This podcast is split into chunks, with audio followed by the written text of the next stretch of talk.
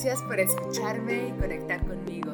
Soy Gaby Moll y quiero darte la bienvenida a mi podcast Aviva Espacios, donde hablamos de bienestar y plenitud para nuestras vidas.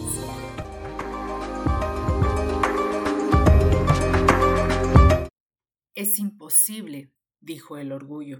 Es arriesgado, dijo la experiencia.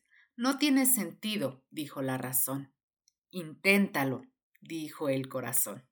Me da mucho gusto que me acompañes en este episodio número 6 y te saludo desde la ciudad de Pachuca. Y hoy hablaremos sobre el tema de la desmotivación. Pero antes quiero invitarte a que visites mis redes sociales y conectes conmigo para saber tu opinión y crear un estado de bienestar en tu cuerpo, mente y espíritu. Quiero comenzar con la siguiente pregunta. ¿Por qué me siento desmotivada? Esa sensación de desmotivación, aburrimiento, desánimo y apatía puede tener diferentes causas y hoy quiero platicártelas. La principal es el miedo. El miedo es una emoción muy limitante que nos paraliza y nos impide avanzar. Cuando tenemos miedo, aunque solo sea una parte de nosotros que lo experimente, la desmotivación y la pérdida del entusiasmo puede actuar como un mecanismo de defensa que intenta mantenernos a salvo. Otra de las causas son los motivos extrínsecos, cuando el motivo que guía nuestros pasos está determinado por la presión social. La desmotivación no tarda en aparecer, ya que en realidad actuamos movidos por los deseos de los demás, sin tener en cuenta nuestras necesidades e intereses.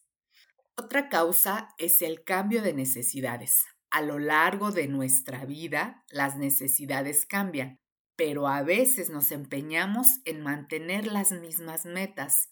En ese caso, nuestros objetivos pueden perder su poder vitalizador y la desmotivación se convierte en una señal de aviso que nos indica que debemos de cambiar de rumbo.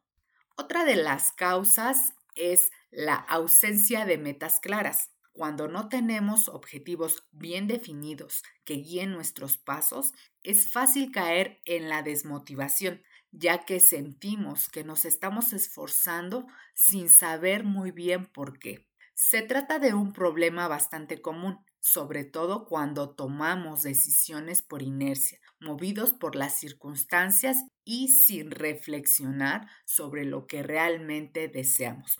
Otra de las causas es la falta de desafíos. Todos necesitamos poner a prueba nuestras capacidades, ya que así crecemos como personas y ganamos independencia y autonomía. Por eso, cuando emprendemos un proyecto pero no tenemos suficiente libertad de acción y deja de representar un reto para convertirse en algo mecánico, aparece la desmotivación.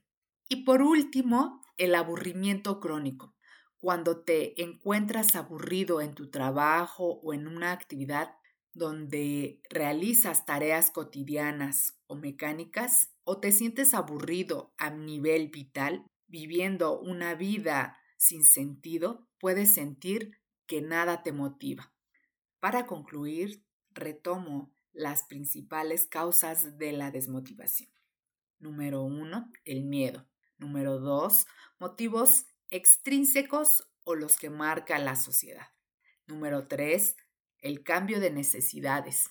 El número 4, ausencia de las metas claras. Número 5, la falta de desafíos. Y por último, número 6, el aburrimiento crónico. ¿Has identificado si tienes alguna de estas causas o en algún momento de tu vida ha llegado la desmotivación? ¿Qué has hecho? Me dará gusto que me contactes y me comentes cómo sales de la desmotivación. Quiero darte las gracias por escuchar a Viva Espacio, el podcast. Dejaré los links y mi correo electrónico para que puedas dejar tus comentarios. Recuerda que motivarte es importante para tu vida, para avivar tu corazón. También si conecta contigo puedes solicitar info de mis clases de yoga y meditación. Te espero en nuestro próximo episodio. Om Namah Shivaya.